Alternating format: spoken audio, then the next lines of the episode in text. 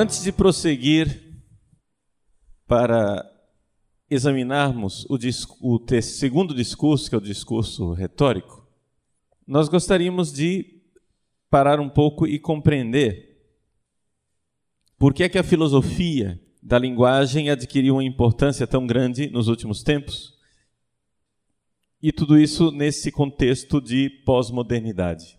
É? Nós vimos na aula passada que existe essa pretensão de o homem matar Deus, e o homem matando Deus, ele se coloca no lugar de Deus. Hoje gostaríamos de ver essa mesma coisa a partir de um outro ângulo de visão e tentando sintonizar isso tudo com a crise da pós-modernidade. Ou seja, a pós-modernidade é uma crise, tá? Não é que a pós-modernidade está em crise. Pós-modernidade é a crise da modernidade. Mas para a gente entender o que é, é pós-modernidade, que todo mundo fala, etc., aliás, saiu um pouco de moda a palavra pós-modernidade. Né? Houve um tempo aí que estava na moda, já a palavra saiu de moda, mas, ao mesmo tempo, ela serve para alguma coisa, para a gente entender o que é que está em crise no mundo. Bom, a pós-modernidade é a crise da modernidade. Agora, que modernidade é essa que está em crise? Segundo o padre Henrique Cláudio de Lima Vaz, seria muito superficial a gente dizer que a modernidade que está em crise é a modernidade que começou com, com Descartes. Né? A modernidade que começou com Descartes é só uma modernidade mais recente, ou, na linguagem do padre Lima Vaz, é uma modernidade moderna. Não é? Nós temos várias modernidades, né? mas a modernidade que está em crise não é somente aquela de Descartes para cá, mas é uma modernidade muito mais antiga, é uma modernidade que começou no sexto século antes de Cristo com Tales de Mileto. Ou seja, em que sentido? Tales de Mileto, né, um sujeito que vivia na atual Turquia, não havia Turquia naquela época, evidente, enquanto país, né? A, Turquia fazia parte da Magna Grécia, era uma colônia grega. Então, Tales de Mileto, quando começa o projeto filosófico, pelo menos a tradição, Aristóteles e outros filósofos atestam, dizendo que Tales de Mileto foi o primeiro filósofo. O que é que Tales de Mileto começou de diferente? O que é que começou ali com Tales de Mileto que antes não havia? De tal forma que nós aqui começamos um jeito de ser que dura até hoje e que hoje está em crise. Entenderam? Então nós estamos falando aqui de 26, 27 séculos, 26 séculos de projeto filosófico que estão em crise. Então hoje, no século 21, nós temos ainda a crise de um projeto que começou lá atrás, seis anos, seis séculos antes de Cristo. O que é que Tales de Mileto tinha que nós também temos hoje e que hoje está em crise? Bom, vamos ficar assim nos lugares comuns para a gente tentar dirimir o problema com mais tranquilidade, inicialmente para a gente entender, depois a gente aprofunda. Primeiro, vejam só, Tales de Mileto tentou explicar o mundo a partir de um princípio racional unitário, unificador. Vejam, a razão humana, ela tende, e isso é importante você perceber isso, porque se você não percebe isso, você não está entendendo o problema a razão humana tende a unificar as coisas. Você vê uma cadeira, duas, três, quatro, dez. A sua mente, ela unifica num conceito de cadeira única. Né? Então, vejam, o mundo dos sentidos e o mundo da razão parecem estar em discordância. Ou seja, o mundo dos sentidos me mostra multiplicidade. O mundo da razão me mostra unidade. Não é isso? Quando a gente tenta unificar as coisas através de um, um estudo, né? aí nós estamos usando a nossa razão. Então, quando você, quando acontece um fenômeno, não é? Você vê vários fenômenos semelhantes. O estudioso tenta, isso tanto em filosofia como em outras ciências, né? o estudioso tenta descobrir padrões para criar princípios que unificam aquilo e que explicam a realidade. Se você não criou padrões que unificam, você não explicou nada. Estamos de acordo? O que é que a gente, que é que a gente faz, é, por exemplo, para tentar entender a filosofia, tentar entender o pensamento das pessoas. A gente tenta unificar em padrões. Olha, tal pensador pertence a tal escola. Quando você vai e classifica esse pensador numa escola, o que, é que você está tentando fazer? Você está tentando identificar padrões, né? Aquilo que a gente chama de escola, uma escola filosófica, né? é uma tentativa de colocar um padrão. Olha, esse fulano pertence à escola D. Ok? Estamos de acordo aqui?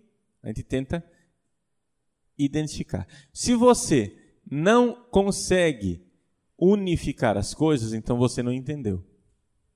Se você não consegue, se você só olha os fenômenos isolados, digamos, numa comparação, se você tem os pontinhos numa figura, se você não consegue unir esses pontinhos, você não vai ter nunca uma figura, entendeu? Você tem que ser capaz de fazer um padrão unitário. Isto é razão. Agora eu pergunto para vocês, olhem para vocês agora, dentro de vocês. Eu pergunto, vocês estão enxergando o problema? Estão enxergando que existe esta caneta que está aqui na minha mão. Provavelmente vocês nunca viram esta caneta na vida de vocês. Vocês estão vendo esta caneta pela primeira vez. E, no entanto, vocês são capazes de identificar aqui uma caneta. E se você não é capaz de fazer isso, é porque você não compreendeu ainda. Quando você vê um fenômeno que você não conseguiu classificar, que você não conseguiu, você diz: o que é isso? Eu não entendi. Dá para dá perceber essa experiência dentro de você? Que você pega as individualidades e classifica essas individualidades. Se isso é assim com um fenômeno simples como uma caneta, é assim também com fenômenos mais complexos, como por exemplo, hoje o tempo está obnubilado. Não é? Você começa a entender. Está coberto com nuvens, não há vento praticamente. Isso quer dizer que provavelmente nós não teremos uma tempestade de verão, pelo menos nas próximas horas, porque não tem vento nenhum o que vai acontecer? Provavelmente é uma chuva mais leve. Mas quando as nuvens começam a se formar, né, bastante negras, há uma, um vento maior, você diz: Acho que vem uma tempestade de verão. Entendeu? Por quê? Porque o vento vem, a tempestade de verão tem essa característica de que ela vem varre a área com uma chuva, com pingos grossos, pesados, mas é uma chuva que passa rápido. Enquanto se não tem vento e o céu está todo coberto de nuvens, você diz: pode até chover, mas não vai ser, na linguagem popular, um toró, né? não vai ser um toró. Um toró acontece quando você tem, geralmente tem. Veja, isso é uma tentativa de classificação. Eu não sou meteorologista. Eu estou aqui falando para vocês de forma leiga, por assim dizer, como um leigo em meteorologia tenta unificar o conhecimento das coisas. A gente vai observando a natureza. É isso que a gente chama de é, é sentido comum, né? É o sentido comum das pessoas. Isso não é ciência ainda. O que eu estou fazendo aqui não é ciência meteorológica. Mas é uma forma incipiente, uma forma de começo. É assim que começam as coisas. Então, a sabedoria popular diz né, que tem padrões. Por exemplo, ontem foi dia de São José. A sabedoria popular fala da chuva de São José. E de fato choveu ontem. Isso quer dizer que tem um padrão, né? Tem um padrão, quer dizer que o ano que não chover, são José está com raiva? Não, não estou dizendo nada disso. Estou dizendo que tem um padrão, uma tentativa de ver que, olha, por este, estes dias do mês de março, geralmente chove. Estes dias, tá? Então, é uma tentativa racional de unificar os fenômenos e é assim que o conhecimento humano acontece. Está dando para identificar isso em você? Está vendo que você fica procurando padrões? Tá? Você encontra o padre Paulo Ricardo. O padre Paulo Ricardo entra na sala de aula. Você está tendo aula com ele pela primeira vez. Aí você vê um padre que um dia chega aqui de batina. Hã? Bom, você já tem experiência de outros padres de batina. Aí você pensa assim: bom, eu, a experiência que eu tive de padres de batina é que esses padres são tomistas, tridentinos, é, fixados na escolástica, etc. e tal. Então você já classifica de alguma forma. Você tenta unificar para entender o Paulo Ricardo.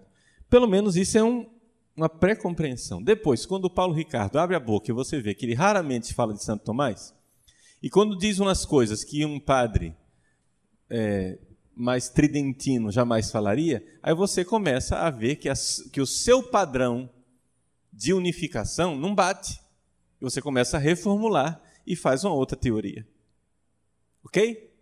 Mas é assim que acontece o conhecimento. Você vai tentando classificar. Então você vai e classifica. Ah, você começa a entender que não existem só dois, dois tipos. Não existe só o tipo do padre que faz teologia e filosofia em sintonia com o mundo moderno, contemporâneo e progressista, liberal.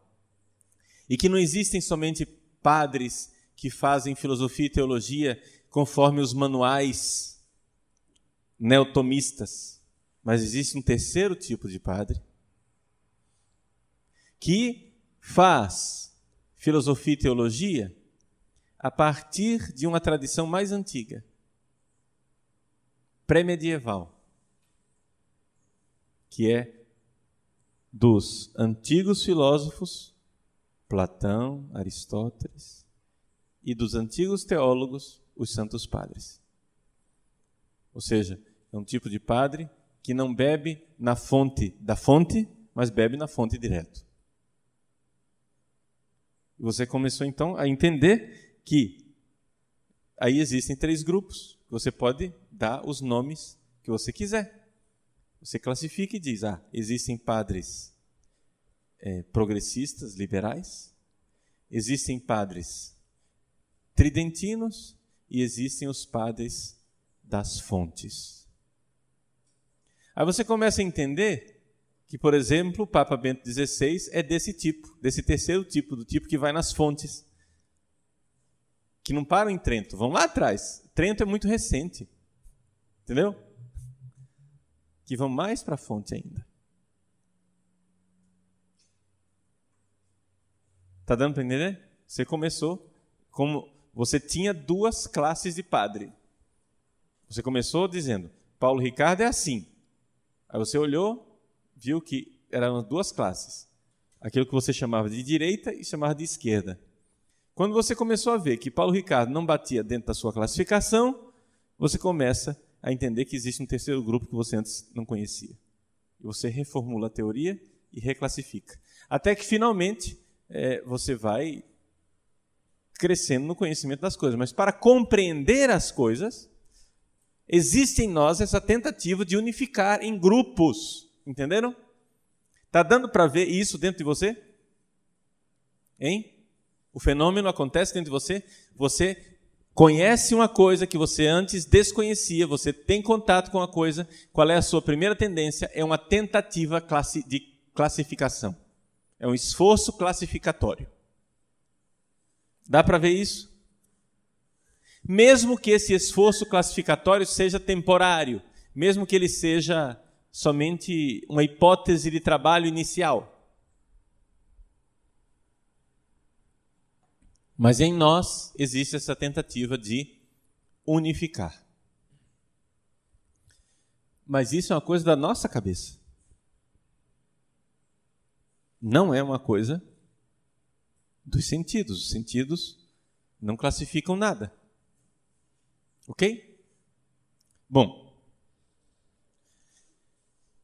Tales de Mileto iniciou essa coisa de fazer, de perceber que existe esse esforço racional unificador e então ele começou um esforço de procurar os princípios, não só esses princípios mais imediatos agora, de ah, o padrão da chuva de verão, ou o padrão dos tipos de padres que eu conheço.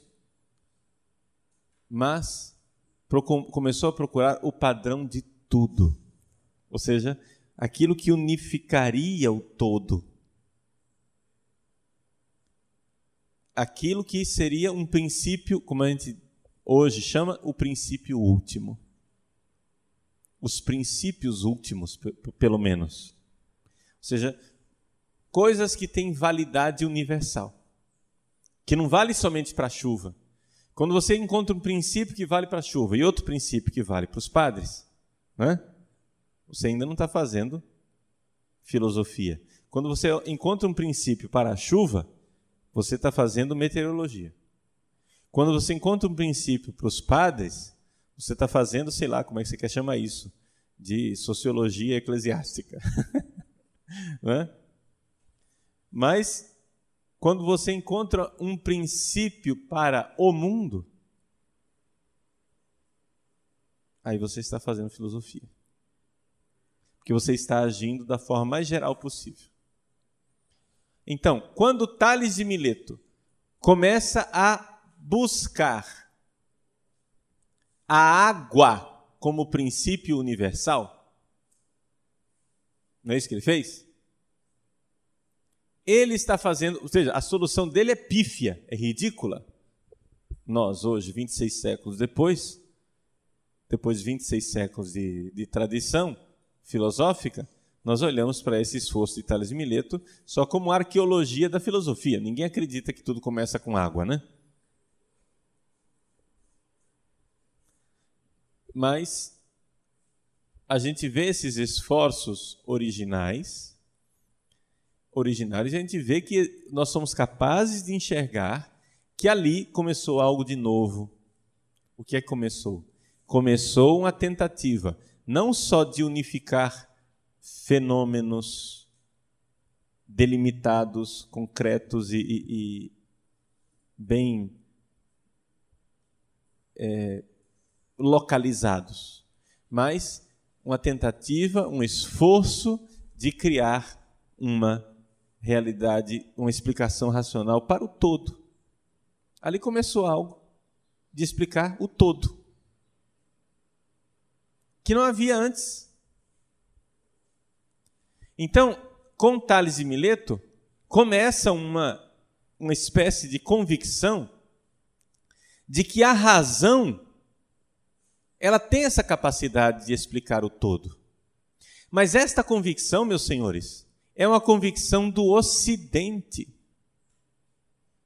Daquela civilização que nós hoje chamamos de ocidental. Se você for olhar para os budistas, por exemplo, vocês vão ver que eles não, não têm essa, essa mesma convicção de que a razão humana é capaz de explicar o todo. Por quê? Porque eles têm uma tendência de achar que a razão é uma ilusão. Entenderam?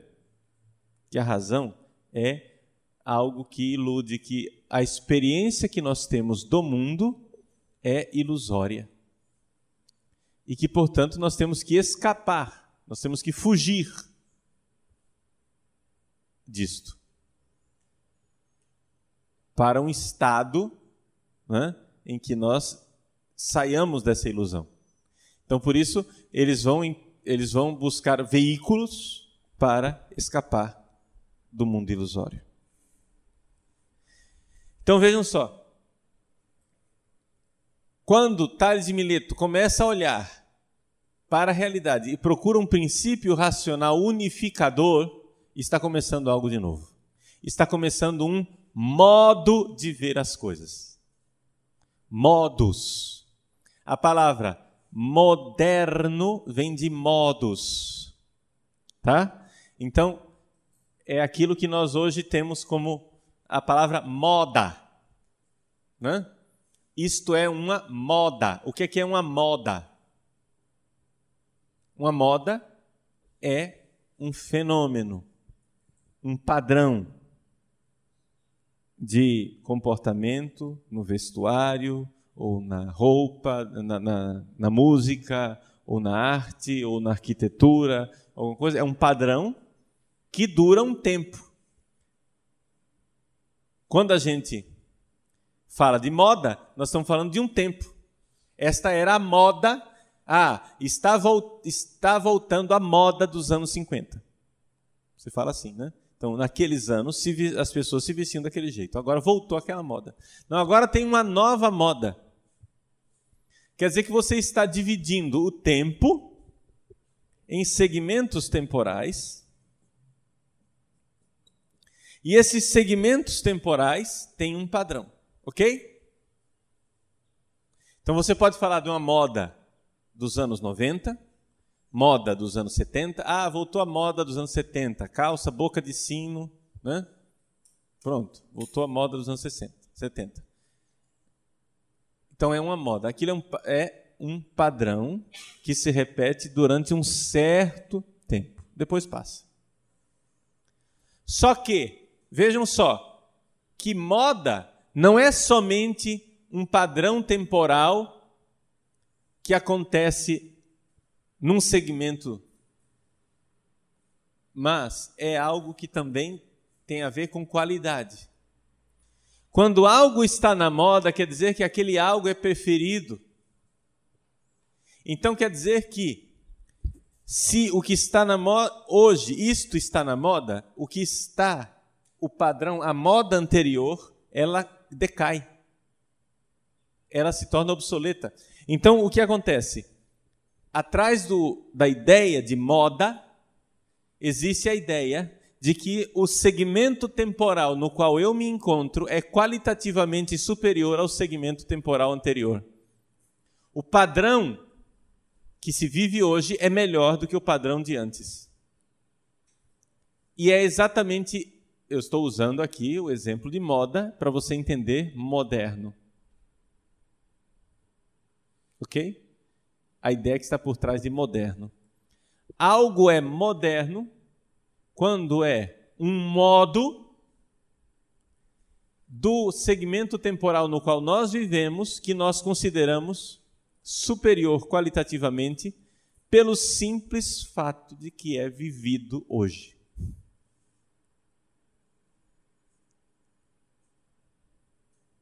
Vejam só. Vamos entender isso aqui com um exemplo. Eu tenho um sistema de computador. Vamos supor que eu tenha o Windows 95. E de repente, alguém me aparece com o Windows XP. Né? Ou com o Windows 98. Ora, o que acontece? A tendência das pessoas é pensar que o Windows 98 é melhor do que o Windows 95. E que o Windows XP é melhor do que o Windows 98. E que as versões mais atuais de Windows Vista são melhores do que todos os outros Windows que vieram antes. Esta é a nossa tendência, porque nós temos a tendência de achar que aquilo que vem depois é necessariamente melhor do que aquilo que veio antes. Ok? Mas e se eu for olhar os programas, os sistemas de computador e vir e constatar com uma visão crítica, se eu parar para raciocinar, ver, analisar e enxergar que no Windows 98 existem coisas que são piores do que no Windows 95. Não melhorou, piorou. Isso é possível? É, não é? É perfeitamente possível. Dá para entender isso? Então quer dizer que existe na mentalidade moderna existe um preconceito, uma predisposição de achar que aquilo que é mais recente é melhor do que aquilo que é anterior. Estamos de acordo? Hein? Mas isso é um preconceito. Se você for crítico, você pode descobrir que não necessariamente houve progresso.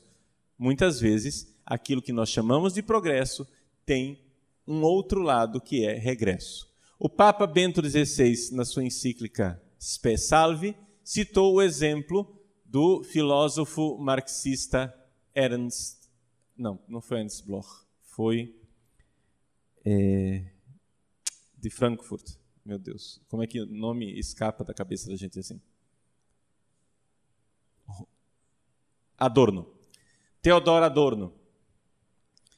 Ele citou o exemplo de Adorno, né, na encíclica Spe Salve, dizendo assim que Adorno resumiu bem a perplexidade que nós enfrentamos diante do progresso da ciência e da tecnologia quando disse: em uma palavra, poderíamos resumir progresso com uma passagem do estilingue, né, da tiradeira, da funda, estilingue, não sei como é que se chama, bodoque, a tiradeira, estilingue, funda, né, para a bomba atômica. Pronto. Nós saímos de um estilingue para a bomba atômica. Olha que progresso. Quer dizer, todo mundo enxerga que foi um progresso de fato, mas um progresso que tem uma realidade de regresso tão evidente.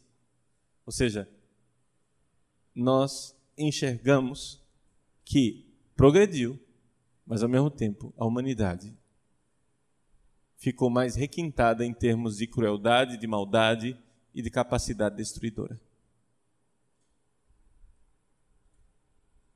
Está dando para entender? Então, vejam, existe um fenômeno é, um jeito do, do, de nós vivermos o nosso relacionamento com o tempo, isso é da modernidade moderna, ou seja, foi realmente de quatro, cinco séculos para cá que nós começamos, talvez antes um pouco, poderia até espichar a coisa até a Idade Média, final da Idade Média, a Idade Média já no seu fim, nós podemos espichar isso até lá e dizer, olha, desses tempos para cá, nós começamos a viver o tempo de um jeito estranho. A gente acha que o hoje é melhor do que o ontem. Mas isso é um preconceito. E não foi sempre assim. Nós podemos compreender, por exemplo, que houve uma tentativa de revolta contra isso. No final do século 18, perdão, 19, meados do século XIX e final do século XIX, o movimento romântico tentou exatamente o contrário. O que, é que o romantismo foi? O romantismo foi né, uma espécie de veneração pelo passado, pela Idade Média. Então, se achava que o antigo era melhor. Mas também isso é um preconceito, não é? Também isso é um preconceito. Não existe essa coisa de que um tempo, só por estar na frente ou estar atrás, é, é melhor. Porque hoje é depois de ontem, hoje é melhor do que ontem. Ou porque hoje é depois de ontem, hoje é pior do que ontem. Não. Hoje é pior ou melhor do que ontem, conforme, após a feita análise, eu verificar que existem alguns aspectos em que hoje é melhor do que ontem e hoje é pior do que ontem, em outros aspectos. Entenderam? Está dando para perceber isso? Mas seja como for, existe essa coisa de modos. Moderno. Moderno quer dizer esse meu modo temporal de viver hoje, que é melhor do que o modo temporal de viver antes de mim. Ora, quando foi que começou este modus que está em crise? Esta moda que está em crise? Ela começou, segundo o padre Henrique Cláudio de Lima Vaz, no sexto século antes de Cristo. Qual é a moda? Qual é o modus? Qual é a modernidade que está em crise com a pós-modernidade? É esta convicção arraigada no homem ocidental de que, desde o sexto século antes de Cristo, de que a razão é um princípio unificador válido. Isso está em crise. O que é pós-modernidade, perdão? O que é pós-modernidade? Pós-modernidade é essa experiência de esse relativismo difuso, essa coisa do fragmento, da razão impotente, como dizem os italianos, o pensiero debole, né? um pensamento fraco, onde a minha razão não é capaz de unificar nada, eu só sou capaz de viver a fragmentariedade. O que é que está em crise? Está em crise essa coisa de que a razão é capaz de unificar. Então, quando, por exemplo, nós usamos, vamos ver se isto existe realmente dentro de nós, tá? Hoje em dia, você vai a um laboratório científico, ou você vai para a aula de física, de química, etc. E você, então, ao estudar física, você vê que, de fato, as coisas são bastante exatas. E você acredita que você está diante de algo bastante sólido e verdadeiro. É? A física. Aí depois você vai para a medicina. E na medicina, você já começa a compreender que as coisas não têm a mesma exatidão, que o ser humano não consegue controlar a saúde do seu corpo do mesmo jeito, porque tem muitos fatores, muitas variantes, e as coisas não são calculáveis do jeito que você gostaria, mas mesmo assim você vê que existe um padrão de racionalidade. Porque a medicina é assim. Esse, esses dois exemplos de ciência são duas ciências que nós é, apreciamos e dizemos não, a razão serve para alguma coisa, ela está, ela é capaz de resolver alguma coisa. Mas quando você sai desse âmbito e você vai para o âmbito da política, por exemplo, e você sai desse âmbito e você vai para o âmbito da moral sexual, quando você sai desse âmbito e você vai para o âmbito da religião, aí a sua convicção de que a racionalidade seja capaz de explicar todos estes âmbitos, essa sua convicção já não é mais tão sólida. Não sei se você vê isto dentro de você. Se você não vê isso dentro de você, não tem problema, porque não é todo mundo que enxerga isso. Porque nem todo mundo tem isso. Né? Ou seja, eu tenho a perfeita convicção de que a racionalidade serve para todos esses aspectos. A racionalidade serve para a gente enxergar a política, o sexo, a religião, a física, a medicina, a racionalidade serve para tudo.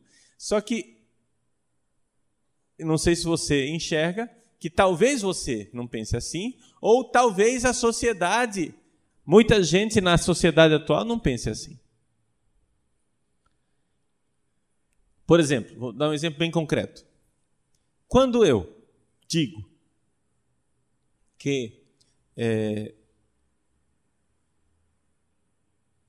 uma lei da física nos diz que dois corpos não podem ocupar o mesmo espaço. Ninguém questiona isso. Né? Geralmente as pessoas não questionam isso. Ninguém é muito absoluto. Geralmente as pessoas não questionam isso. Já quando alguém diz assim, no âmbito da medicina, olha, tomar mel com própolis faz muito bem à saúde. Aí já, nós já estamos numa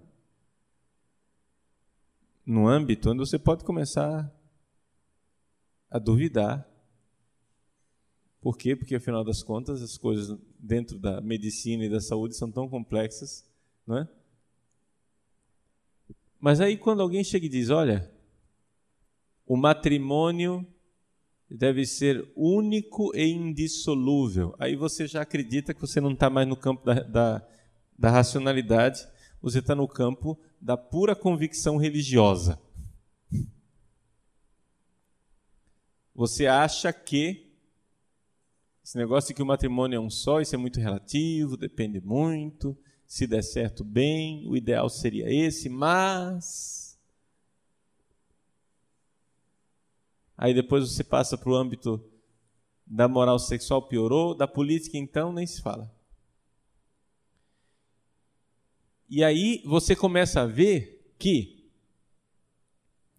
você começa a ter pequenos, é, pequenas ilhas de pensamento.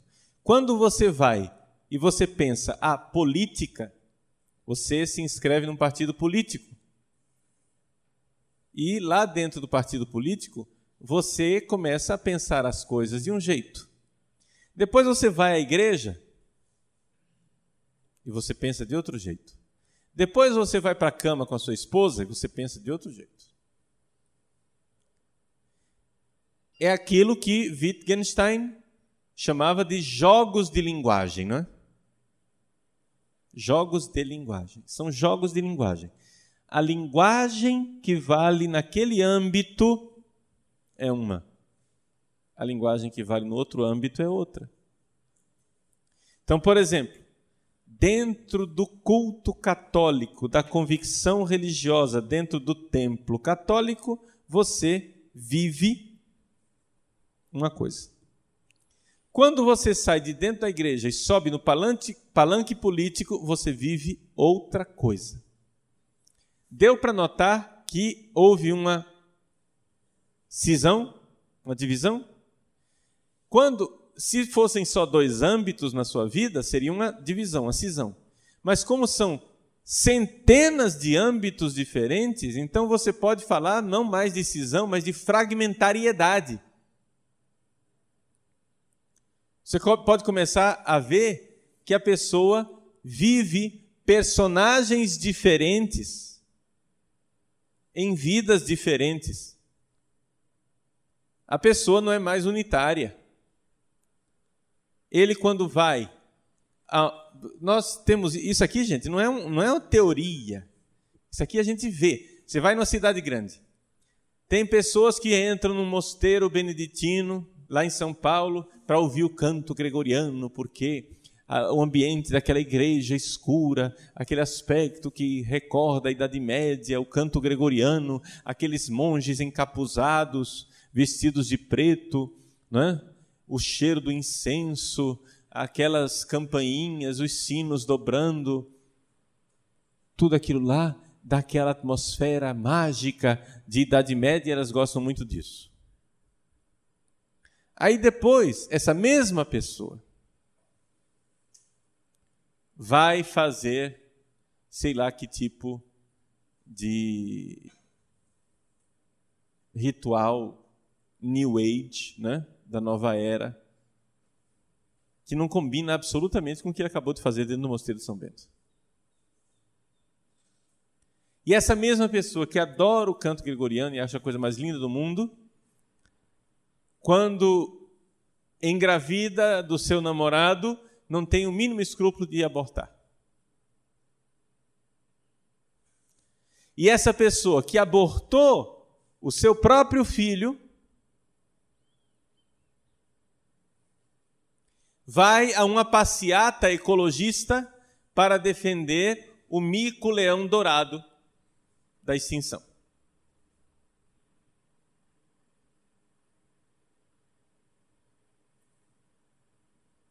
Quer dizer, matar o mico-leão dourado não pode. Matar meu filho pode.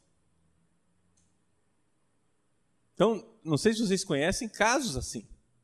Eu estou aqui propondo para vocês um caso teórico, mas você é capaz de olhar na sua própria história de vida se não em você mesmo, pelo menos de pessoas que você conhece, em que existe essa fragmentariedade. Estamos de acordo? Dá para enxergar isso? E não dá para dizer, ah, é só uma questão de incoerência. Não é uma questão de incoerência. Não é um problema de simples incoerência. Vamos entender o que, é que eu quero dizer por incoerência. Uma incoerência é quando uma pessoa que tem um pensamento unitário não vive conforme aquilo que ela pensa. Por exemplo, eu sou católico, sou um pregador da renovação carismática, casado, com cinco filhos, e no meu grupo de oração eu prego a fidelidade matrimonial.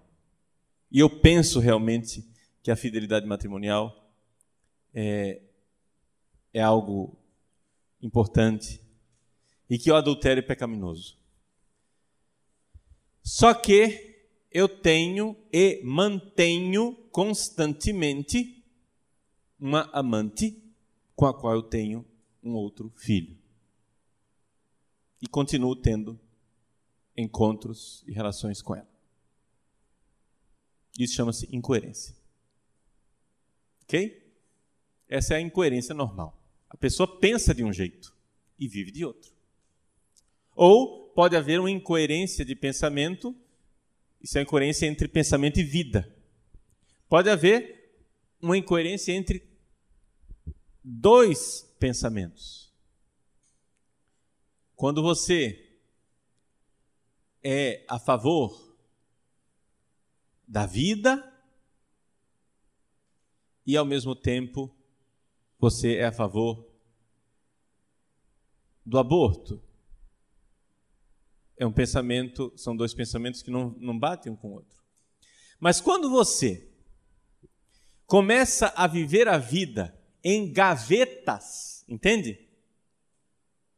Onde no ritual litúrgico eu sou uma coisa. Na política eu sou outra. Na economia eu sou outro. Na escola eu sou outro. Na cama fazendo sexo eu sou outro. Bom, aqui é que nós não é uma questão de incoerência. Não é uma simples esse fenômeno aqui não é uma simples incoerência. É que a pessoa vive personagens diferentes em momentos diferentes.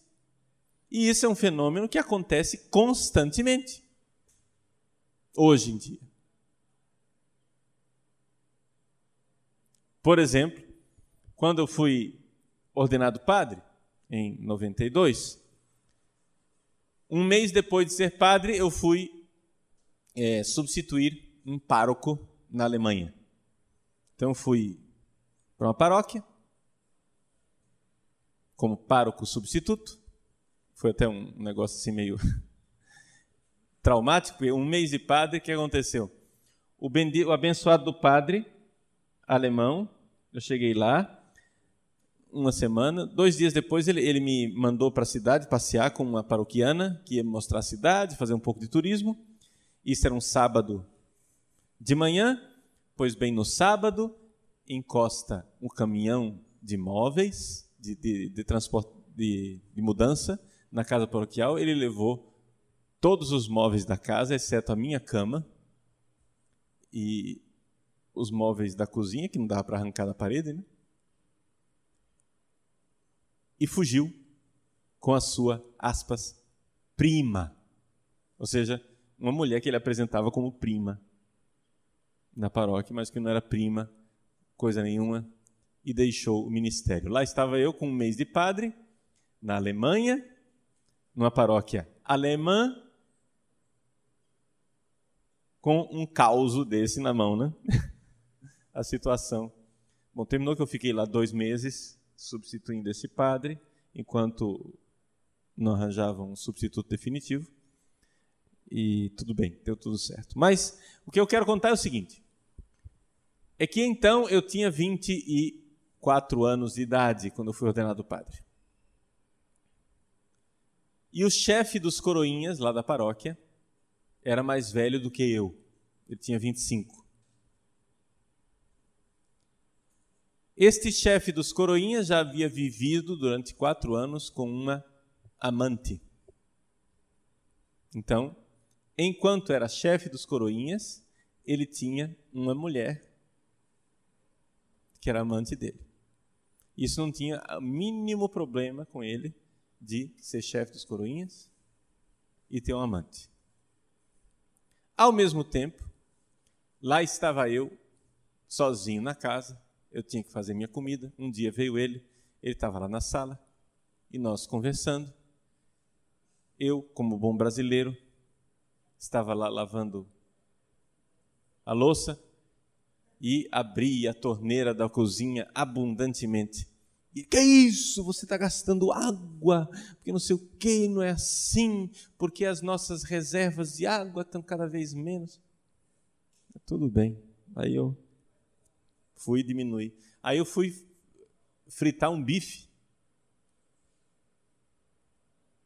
E ele ah, fazendo caras e, e, e coisa porque ele não era eh, ele era vegetariano, porque a ecologia, porque os animais, porque os vegetais, porque não sei o quê.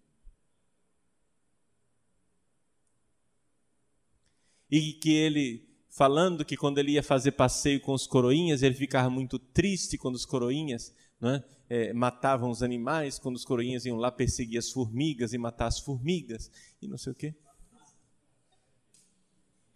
Me sentei à mesa para comer o meu bife, conversa vai, conversa vem. Esse sujeito vem me dizer que ele é a favor do aborto. Porque a mulher pode mandar no seu próprio corpo.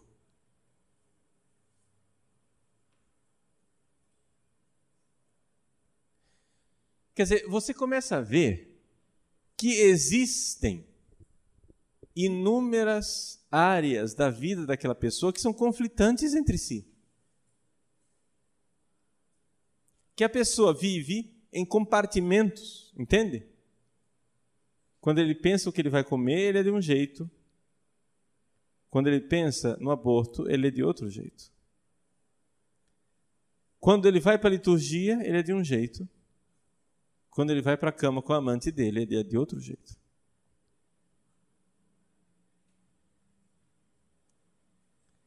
Então, você pega sujeitos que são professamente marxistas e depois economicamente capitalistas. Quando se trata de cuidar da economia deles. Isso é só uma questão de incoerência? É uma incoerência se fosse né, algumas, alguma coisa que ele diz: não, é, é, de fato, eu deveria melhorar isso daqui. Não, mas essas pessoas não se preocupam com isso, não. Por quê? Porque existem, estou usando aqui a linguagem de Wittgenstein, né, para vocês é, entenderem. Existem jogos de linguagem.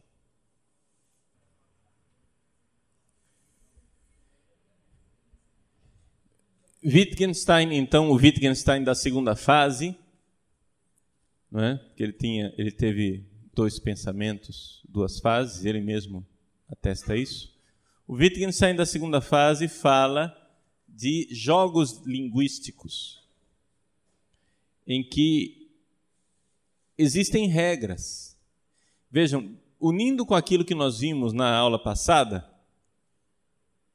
se a linguagem ela constrói o mundo, se a linguagem que é criadora, não é? Se ela é que faz a criação, então eu posso criar mundos diferentes. Eu vivo mundos diferentes. Então é esta a modernidade que está em crise quando nós falamos de pós-modernidade. É a modernidade que, com a razão, tentou unificar tudo. Agora nós estamos no fragmento, nós estamos né, vivendo mundinhos. Cada mundinho é um mundinho diferente, onde a linguagem exerce essa função é, tremenda. Então, o Logos, a linguagem que antes era unificadora, agora é uma linguagem que ficou louca e ela vive pequenos mundos diferentes. Ok? Alguma dúvida até aqui? Tá? Agora a pergunta é: por que é que nós chegamos a esse, a esse nível de demência? A resposta ela é bastante complexa, não é? E nós iremos ver ao longo do curso. Mas uma das coisas que nós podemos dizer desde já é que a própria modernidade moderna, ou seja, a modernidade de Descartes e Companhia Limitada, contribuiu para a falência. Por quê? Porque o projeto inicial, aquilo que o Olavo de Carvalho chama de projeto socrático, não é? que a coisa começou com Tales, mas não ficou só em Tales. E durante aqueles três séculos, entre Tales de Mileto e Sócrates, houve um, uma maturação em que as coisas, com Sócrates, atingem um nível de clareza.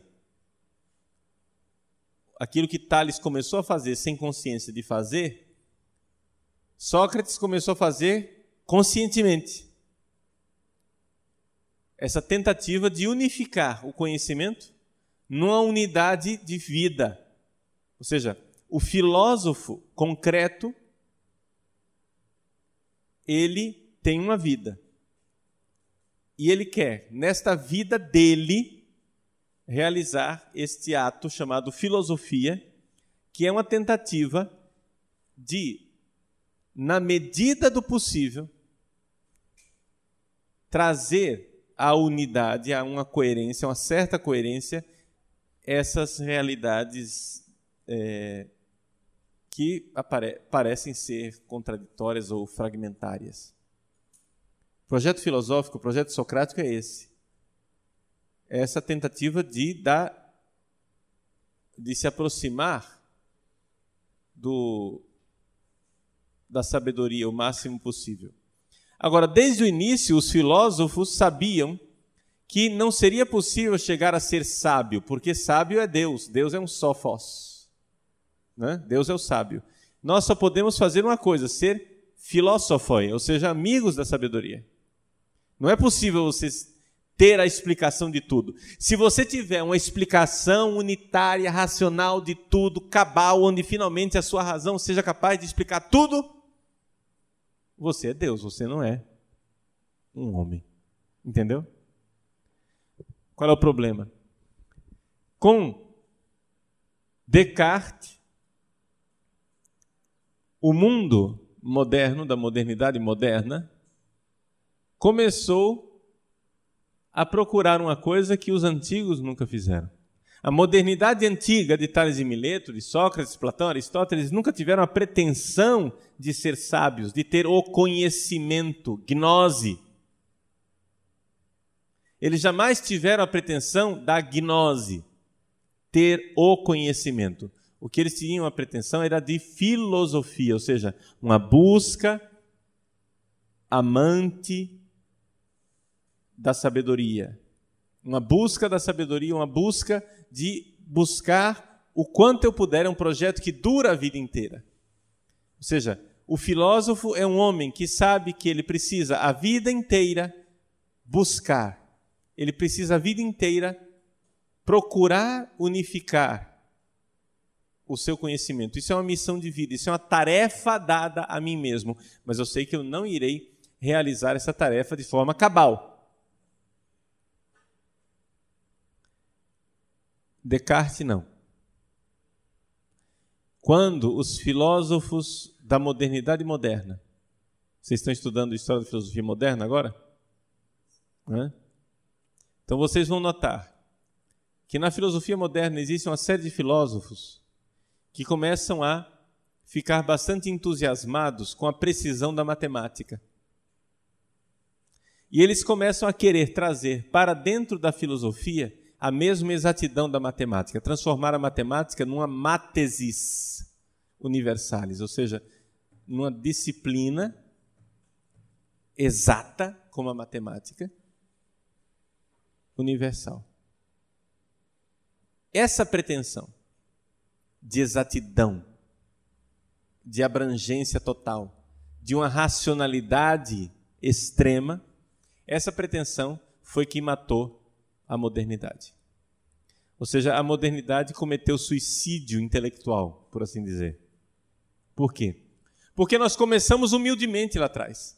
Aí, quando nós começamos, a partir de Descartes, a pretender aquilo que a razão humana não era capaz de dar, o que aconteceu? Aconteceu que nós que quisemos dar um passo maior do que as pernas e caímos no chão. Então a pós-modernidade, ela é filha direta da falência de uma pretensão desmedida.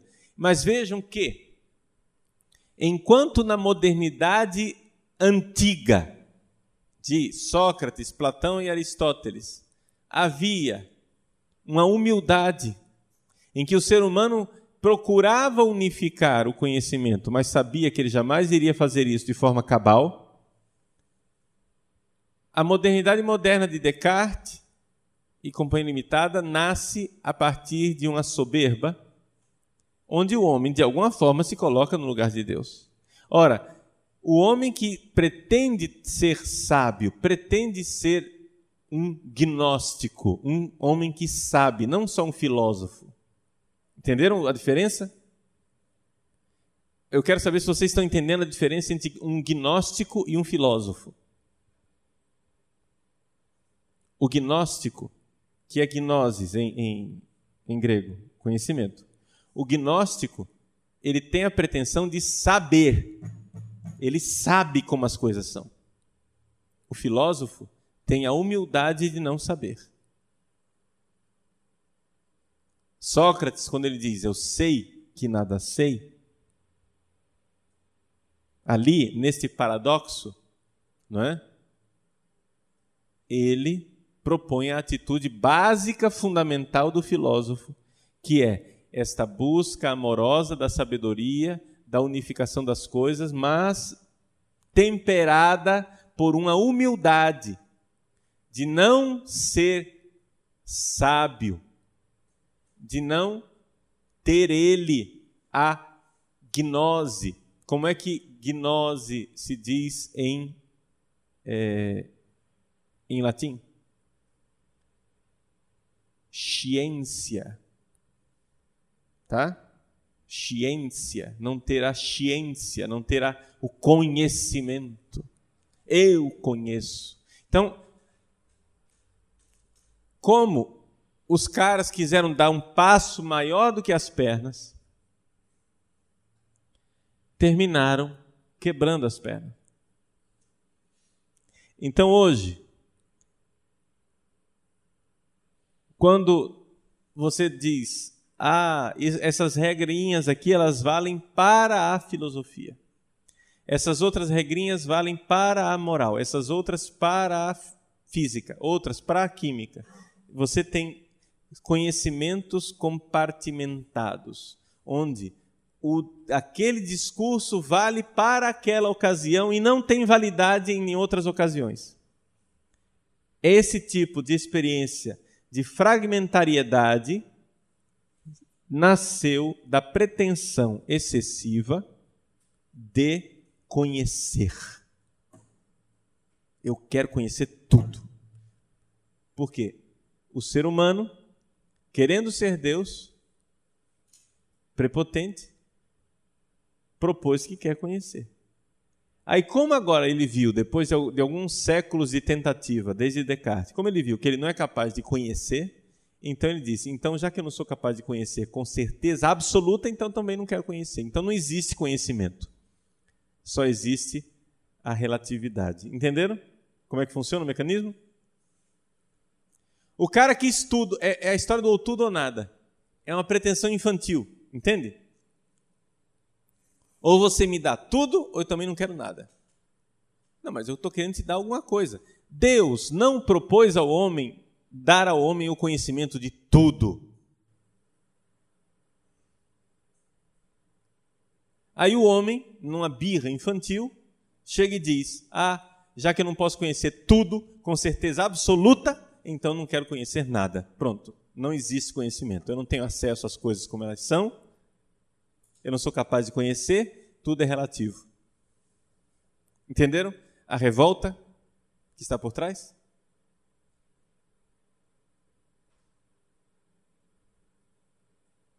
Então, esta é a questão da é, crise da pós-modernidade. Hoje, a configuração que nós temos no mundo filosófico, ela não é exatamente de é, pós-modernidade, mas ela é uma mistura. É uma mistura interesseira. E é aqui que nós então abrimos a porta para o discurso retórico. Deixa eu explicar. Discurso retórico é um discurso que procura convencer né, as pessoas. É, e, como o Olavo nos diz, ele tem a característica. Não é o Olavo que diz, é Aristóteles quem diz, mas o Olavo quem sistematizou. O discurso retórico ele tem a característica da verossimilhança, não é?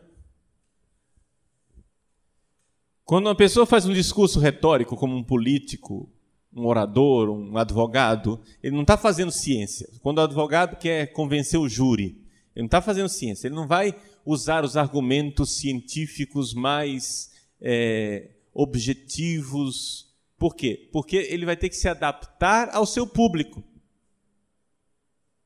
Você não pode ir na televisão para falar a respeito de questões como o aborto, etc e tal, com um discurso todo científico, etc e tal, porque o povo vai cochilar na cadeira e não vai ouvir você. Você tem que usar os argumentos é, adequados para o público que você elegeu, para o qual você está falando. Para quem que você está falando? Para uma comunidade científica ou você está falando para o povo em geral? Né? Então, os discursos que a gente faz na TV, que a gente faz para o público em geral, uma homilia na missa, você não pode fazer uma homilia na missa, né? uma aula de exegese. Não tem, não tem condições, você está entendendo isso? Ou seja, o discurso retórico, ele pode estar, ter como base um estudo científico que você fez. Você vai lá e estuda exegeticamente aquele texto em casa. Mas você não vai pegar aquele seu estudo exegético e colocar na homilia. Porque o povo vai voar completamente, né? Você tem que adaptar. Então, o discurso retórico ele é verossímil. Quer dizer o seguinte: você não precisa ter o discurso científico, você só precisa ter argumentos que convençam. A, a verdade você descobre de outro jeito é com o discurso dialético que a gente descobre a verdade. O discurso retórico ele não tem como função descobrir a verdade. ele tem como função convencer as pessoas da verdade, é diferente. Agora vejam só, o que é que aconteceu com a modernidade moderna? Nós, hoje, a partir de Descartes, houve essa pretensão de se chegar a um conhecimento, uma gnose né, total. Ora, esse projeto parece ter falido. E então surgiu essa coisa de que não, nós estamos no relativismo, nós estamos na fragmentariedade, etc, etc. Foi essa crise da pós-modernidade. Só que hoje, 2009, o que é que nós vemos no cenário geral? Nós vemos uma mistura das duas coisas. As pessoas sabem que a verdade é tal e tal coisa, porque ela é gnóstica. O revolucionário gnóstico, ele já sabe como o mundo deve ser. E usa a questão da pós-modernidade, do fragmento, do relativo, etc. e tal, como argumento retórico para demover da sua cabeça as suas convicções. Então, nós temos uma mistura de pessoas gnósticas que têm a mesma pretensão de verdade da modernidade moderna, com um discurso soft, com um discurso light, com um discurso de fragmento, de relatividade, etc, etc, que é típica da pós-modernidade, mas que é usado simplesmente como argumento retórico, como forma de demover as convicções que cada um de nós temos. Mas isso nós veremos na aula que vem.